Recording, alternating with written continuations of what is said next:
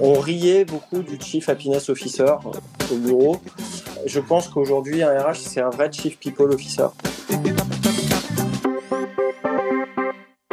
Le leadership au quotidien, ça marche comment dans la Silicon Valley? Nouvel épisode de cette mini-série d'épisodes consacrés au management dans la Silicon Valley. Après avoir traité du recrutement et de l'onboarding des collaborateurs dans les deux précédents épisodes, je te propose de continuer cette saga du management en provenance des US avec un épisode centré sur le leadership au quotidien dans la Silicon Valley. Pour témoigner sur ce sujet, au cœur de la vie des managers et de leurs collaborateurs, j'ai invité dans ce nouvel épisode du podcast MGMT Management Nouvelle Génération Guillaume Dumortier, fondateur et président de The Growth Concierge. C'est l'agence de marketing digital qui est située dans la Silicon Valley et qui aide les entreprises à accélérer leur croissance et améliorer leur marketing. Bonjour Guillaume. Bonjour PPC fait bien plaisir de te retrouver autour de ce micro avec un, café. Bon, il y a un, petit décalage horaire de, nous concernant. Euh, en, deux mots, puisque on est sur ce troisième opus, euh, qu'est-ce qui caractérise le leadership dans la Silicon Valley? D'abord, c'est, euh, je dirais, c'est les pionniers. Parce que en fait, bah, le management, ça vient des États-Unis, donc c'est toujours, ils auront toujours un temps d'avance sur, sur les pratiques managériales. Et ça a vachement évolué sur les, les 15-20 dernières années avec toutes les thématiques de du bonheur au travail, euh, de l'entreprise libérée, euh, d'ailleurs qu'il y a certains échos en Europe avec Isaac euh, Gates, si je ne me trompe pas. Il y a vraiment une approche qui est centrée sur l'humain. C'est doublé d'une certaine empathie et qui en fait pour la Silicon Valley, en fait, elle s'inscrit un peu à, l'encontre d'un cliché culturel qui n'est pas si, cliché que ça. Donc, en fait, le management de la Silicon Valley s'oppose vraiment fondamentalement aux, grosses corporates, aux grosses banques, aux grosses, grosses machines que les États-Unis ont su produire.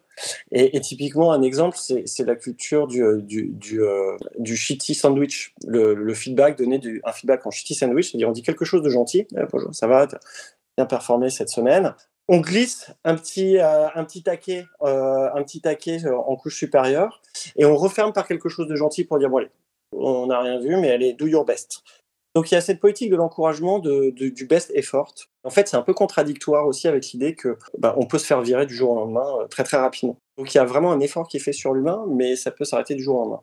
Pour résumer, modernité parce qu'ils ont toujours un temps d'avance et on peut parler des, nouveaux frameworks, dont un en particulier qui s'appelle Radical Candor, la candeur radicale et euh, modernité, mais surtout empathie euh, et, centrée sur l'humain.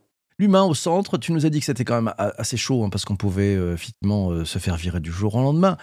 les enjeux justement au quotidien pour, pour le manager leader en, essayant de donner un éclairage qui peut aider celles et ceux qui sont dans, dans un acte de management au quotidien en France, qu'est-ce que tu pourrais leur donner comme, comme matière à réflexion?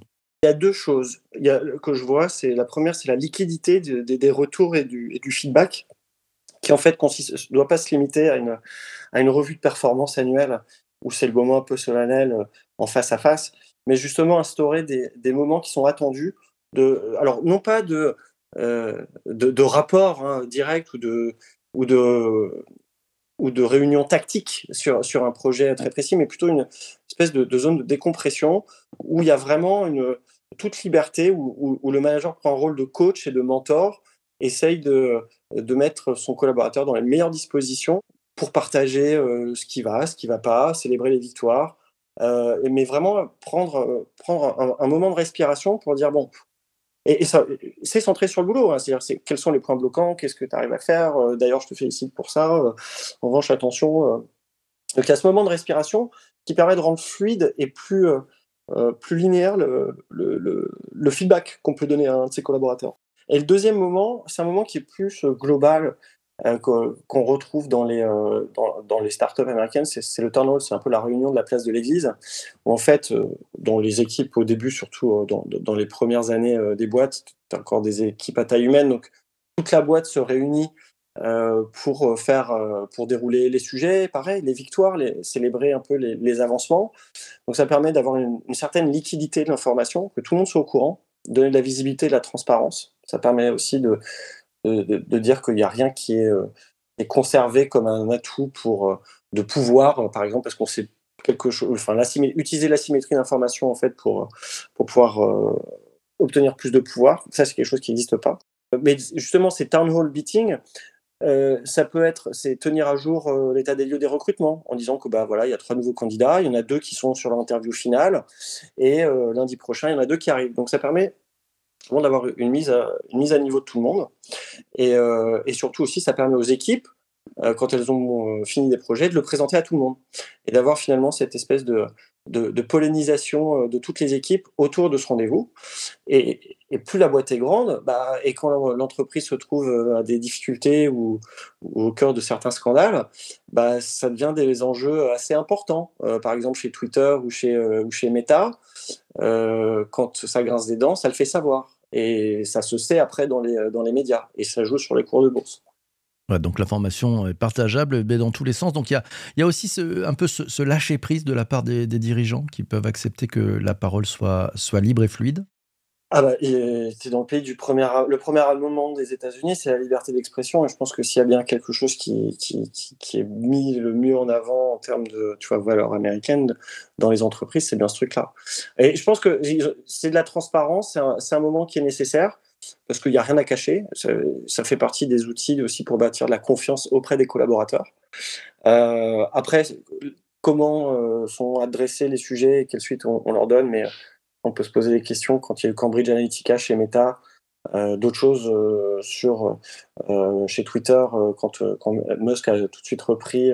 on était en train de reprendre Twitter, il n'avait pas encore signé le chèque, mais quand même de, grosses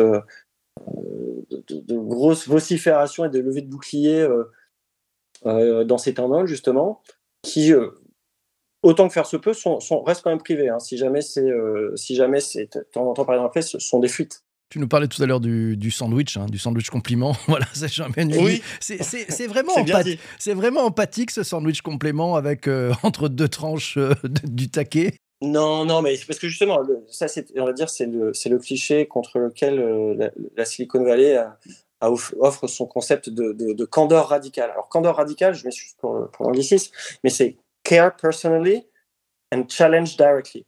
Donc, c'est vraiment cette notion de, je, m'occupe euh, du bien-être euh, de, mon collaborateur à titre personnel. Je veux être sûr qu'il soit dans les meilleures conditions et dans les meilleures dispositions pour faire la tâche qui lui incombe ou les projets qu'il doit réaliser. Mais ça n'empêche pas d'être direct dans sa façon d'adresser en disant si c'est de la merde, c'est de la merde. Mais ce n'est pas euh, ad hominem.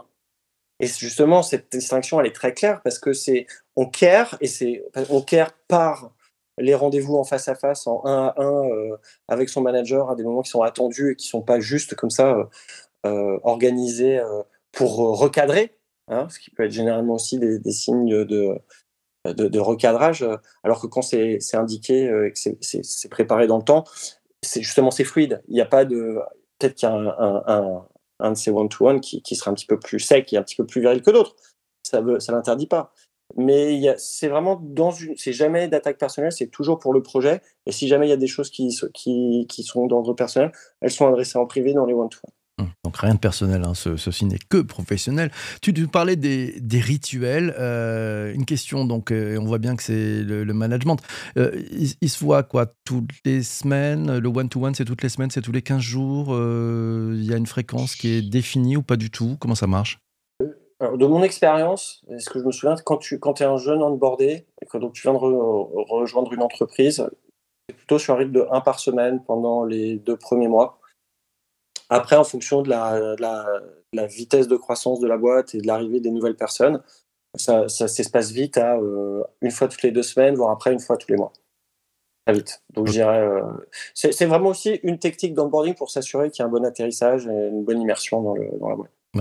les, fameux euh, MBOs, management par objectif, ça a toujours lieu? Dans des logiques trimestrielles ou ça a changé? Oui et non. Euh, alors, ça, porte, c'est peut-être plus les mêmes acronymes, c'est la même philosophie qui consiste à dire on, on, met une ligne d'arrivée, on essaye d'y arriver. Après, c'est la manière de dire, c'est une approche, c'est plutôt OKR. D'ailleurs, ça vient de chez Google aussi. Euh, c'est une philosophie qui consiste à dire que ce sont les objectifs key results, donc euh, les, résultats, les résultats clés pour atteindre ces objectifs. En fait, ils définissent, au lieu de définir une ligne d'arrivée, et voilà, qui, qui qu'une, en fait, ils en définissent trois. Ils définissent une première ligne d'arrivée qu'on atteint 90% du temps, où on est sûr de l'atteindre. Donc là, c'est, on va dire, c'est les 10% de faute, c'est vraiment, c'est pas vraiment quelque chose de, de mauvais si tu l'atteins pas. Après, tu vas avoir un objectif, un OKR de niveau 2 qui va être un objectif que tu vas atteindre 50% du temps. Donc, c'est dire, voilà, plutôt des modes expérimentaux, des sprints sur des, euh, sur, des nouvelles fonctionnalités ou des tests. Et puis, tu vas avoir un troisième niveau de ligne d'arrivée, d'objectifs key result, qui, sont, qui vont être ceux que tu vas atteindre 10% du temps. Donc là, c'est un peu les, c'est un peu les, les, accidents, euh, les heureux accidents. Tu vois, c'est, le, le, succès, c'est un échec qui a mal tourné, comme dirait l'autre. Et, euh, et, du coup, ça permet de, bah déjà de, de, de, de diversifier entre guillemets le risque, de pas euh, mettre tout le monde sur, euh, de donner des, dire des, des, orientations plus que euh, une espèce de d'arrivée. Alors évidemment dans les sales, quand tu es dans la vente, il va y avoir des notions de quota, il va y avoir des notions de, de compensation financière avec des bonus liés à tes performances. Donc là aussi, là plus qu'ailleurs, effectivement, ça, s'exprime. Mais la philosophie de, des objectifs, et des scorecards, oui, ça existe toujours. Après, c'est plus ou moins marqué. Et, euh, aujourd'hui, culturellement, euh, on passe par ces, par, ces, par ces grilles euh, d'OKR euh, à la Google. Tiens, justement, je voulais te poser la question parce que toi, tu as, les deux pieds entre la Silicon Valley et la France aussi. quels, sont les, défis, selon toi, qu'il faut relever si on veut devenir un, leader à, la façon de ceux de la Silicon Valley? Qu'est-ce que tu dirais à, à nos managers français là? Qu'est-ce qu'il faut qu'ils changent? Mais c'est vrai que le, QE, le quotient émotionnel, c'est vraiment un driver de performance. C'est-à-dire que c'est prouvé euh, dans les chiffres de productivité et que en fait, euh, on va dire, euh, mettre l'humanité, l'humain au centre, voilà, comme people-centric resource, ça te, permet de, de, faire des économies sur le long terme parce que tu as moins de gens qui partent et donc ça te coûte moins à recruter d'autres gens. En fait, mais fatalement, chez les Américains, tu retomberas sur, sur un côté prix. Et en fait, c'est ce qu'on disait en préambule, c'est que en fait, il y a une, une, certaine hypocrisie à mettre autant d'efforts sur les humains alors que tu peux les virer en 2-2. Euh, mais vraiment, et, ça prend un meeting, et ça prend un meeting euh, à n'importe quel moment. Voir un email pour certains. Même un zoom. voir un email pour certains. Voir un email, voir un zoom. Enfin voilà, il y a, il y a d'autres techniques, mais là, tu utilises, euh, tu utilises l'offboarding. Voilà, ça, ça sera pour notre prochain épisode qu'on enregistrera ensemble. J'ai bien noté que tu avais pris un rond de serviette. Tiens, justement, on parlait des départs. Jean-Emmanuel qui est aux aguets, il nous dit pour la grande vague de départ, hein, le, le, le, le, quit, le big quit dont on a parlé, est-ce qu'elle est due, selon toi, au management, euh, comme cela semble, selon Jean-Emmanuel, être le cas en France, ou est-ce que c'est pour d'autres raisons? Non, je pense que c'est. Alors, ça s'amorçait déjà avant le Covid, euh, mais c'est le Covid qui a vraiment tout, cassé, en fait, parce que les gens ils sont, ils sont rendus compte qu'ils ne voulaient pas perdre leur vie à la gagner, et que autant que faire se peut, euh, qui, profitent de la vie en, en, faisant un peu le. C'était le passion business, un peu qui, qui, s'est un peu transformé, parce que euh, le fameux moto, vivre de sa passion, etc. En fait, j'étais quand même un petit peu nuancé, parce que pour, pour pas que les gens fassent n'importe quoi non plus, donc tu as les notions de ikigai, que tu connais euh, peut-être, qui est cette espèce de euh, d'approche de confiance sur ce que je sais faire, ce que je peux apporter au monde, ce que je peux monétiser, et je connais plus le quatrième, et, d'arriver à cette convergence de choses pour définir ton métier. Pour trouver le, sweet spot, comme on dit. Voilà, ça, au cœur des, des cadrans de, de l'ikigai. C'est générationnel, Générationnel, pardon. C'est générationnel. Ouais, c'est vrai, c'est vrai, c'est intéressant. Justement, de ce que tu peux observer, euh, les, les, leaders euh, qui ont plus d'expérience et puis ceux de la, de la nouvelle génération, qu'est-ce qui les différencie, s'il y a des différences? Je dirais qu'ils sont vraiment au service. C'est comme s'il y avait un, un concierge. C'était le concierge de leurs équipes. C'est-à-dire que c'est vraiment des managers aujourd'hui qui se mettent au service qui, prennent les plâtres quand il faut les prendre et qui euh, solo et qui euh, célèbrent les victoires d'équipe euh, à plusieurs là où ils pourraient te dire c'est mon équipe. Donc il y a vraiment ce côté j'émule, je suis au service des gens que, qui, travaillent dans mon équipe. Et, si leur succès est mon succès. Ça fait, ça, c'est très cliché, mais c'est tellement vrai que en fait, ce, serait, serait une grave faute de pas le de, pas le dire. Donc la, caractéristique, selon toi, c'est ils tirent pas la couverture à eux, en fait, ils, donnent la lumière à leur équipe, c'est ça? Voilà, c'est ça. C'est on gagne à plusieurs et je suis votre bouclier à tous. The Shield, The Shield, voilà, c'est ça, c'est bouclier. Euh, autre, parce qu'on est gourmand, hein, on est gourmand. Autre sujet, euh, est-ce qu'il y, a des caractéristiques Tu dis, tiens, ça c'est un truc, ça se fait pas du tout en France. Euh, ramenez-le, utilisez-le, vous allez gagner beaucoup de temps. Il y a un truc qui vient spontanément à l'esprit? Non. Non. Bon, ben voilà. parce que, non, parce que après, parce que je pense que c'est plutôt comment les fonctions RH euh, elles sont, elles sont organisées. Alors après, on peut dire, on peut euh, pinailler sur les tailles des groupes euh, ou sur les types, types d'industrie qui posent certaines rigidités ou des, des cloisonnements très spécifiques. Mais je pense qu'effectivement, on riait beaucoup du chief happiness officer au bureau. Je pense qu'aujourd'hui, un RH, c'est un vrai chief people officer et que en fait, le c'est vraiment une approche qui doit émaner du, du, top. C'est-à-dire que un peu comme la transformation digitale, c'est-à-dire que si jamais tu n'as pas, pas un engagement fort du, haut, tu pourras faire ce que tu voudras, ça restera des, couches intermédiaires de management où les gens feront euh, ou pas ce qu'on leur demande, euh, avec des playbooks euh, qu'ils choisiront de lire ou pas. Et peut-être qu'il y a des. En fait, il y a... Les, les, Américains, il faut comprendre quand même aussi, c'est que le boulot, ils n'ont pas autant d'endroits sociaux pour se rencontrer comme nous on peut avoir en France ou en Europe les cafés ou les, les, culturelles sont assez limitées quand même.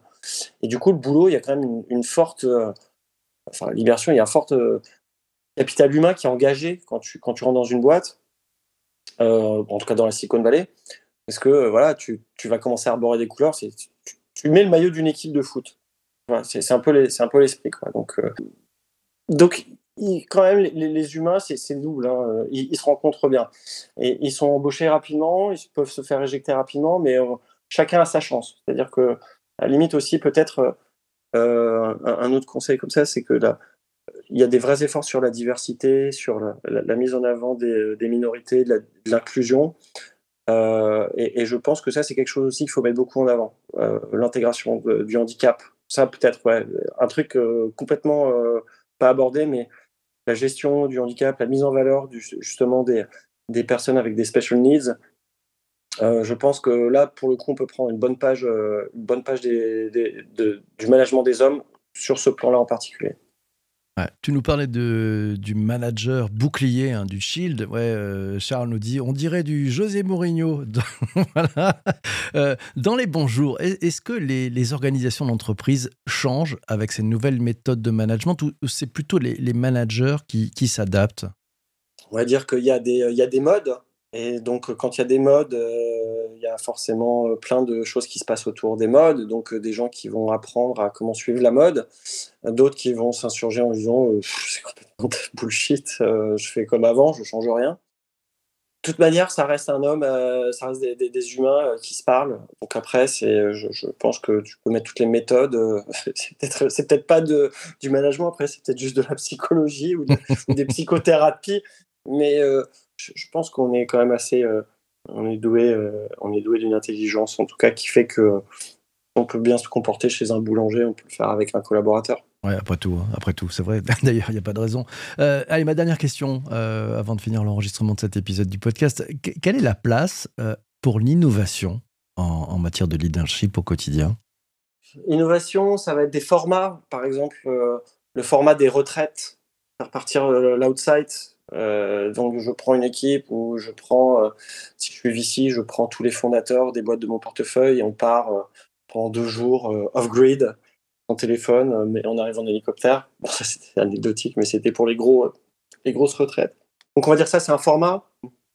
Je pense aussi le, côté flat, donc à, plat des, organisations, en, essayant le moins possible d'avoir des managers intermédiaires d'être en prise le plus direct euh, et donc d'avoir une organisation du coup plus complexe ou plus euh, maillée euh, au niveau horizontal.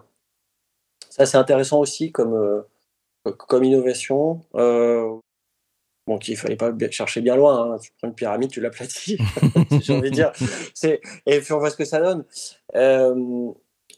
Et puis, euh, non, mais après, c'est ce fil rouge, en fait, où de plus en plus. Alors, et ça, c'est plus les outils qui le permettent maintenant. par exemple, c'est d'avoir des espèces de tiers-lire d'entreprise, voire même payer ses employés en fonction de ce qu'ils veulent. Par exemple, tu peux payer tes bonus. Ça me fait penser à une boîte qui s'appelle Tremendous ici. Tu peux payer, euh, les, des business peuvent payer des gens en, gift card, euh, ils peuvent verser une partie de ton salaire sur une charité de, ton choix. Donc en fait, sans que toi tu aies à le faire, ça fait partie maintenant de ces fameux perks ou ces bénéfices que tu peux avoir, qui sont beaucoup moins clinquants et qui ont été beaucoup plus réduits, les, cantines gratos, le pressing, euh, euh l'atelier d'ébéniste, les cours de, de Muay Thai. Voilà, c'est un peu moins ça, c'est plus justement le for good. Voilà, on a des, actes impliquants. Avec un peu plus de sens. voilà. Merci, un grand merci en tout cas, Guillaume, d'être passé. On te réinvitera parce qu'il y a, il y a une partie 4 à faire. Hein. Ça sera l'offboarding des collaborateurs. On en parlera très prochainement. Un grand merci à toi, Guillaume, d'être passé ce matin. prie. Merci aussi d'avoir écouté cet épisode du podcast euh, jusqu'ici. On se retrouve très très vite pour un prochain épisode. D'ici là, porte-toi bien et surtout, surtout, euh, fais-toi plaisir. Et puis, n'hésite pas à mettre un commentaire. Aussi, si tu es sur Spotify ou sur euh, Apple. Ouais, c'est plus simple, merci. Puis des étoiles si tu veux. Et ciao, ciao, ciao.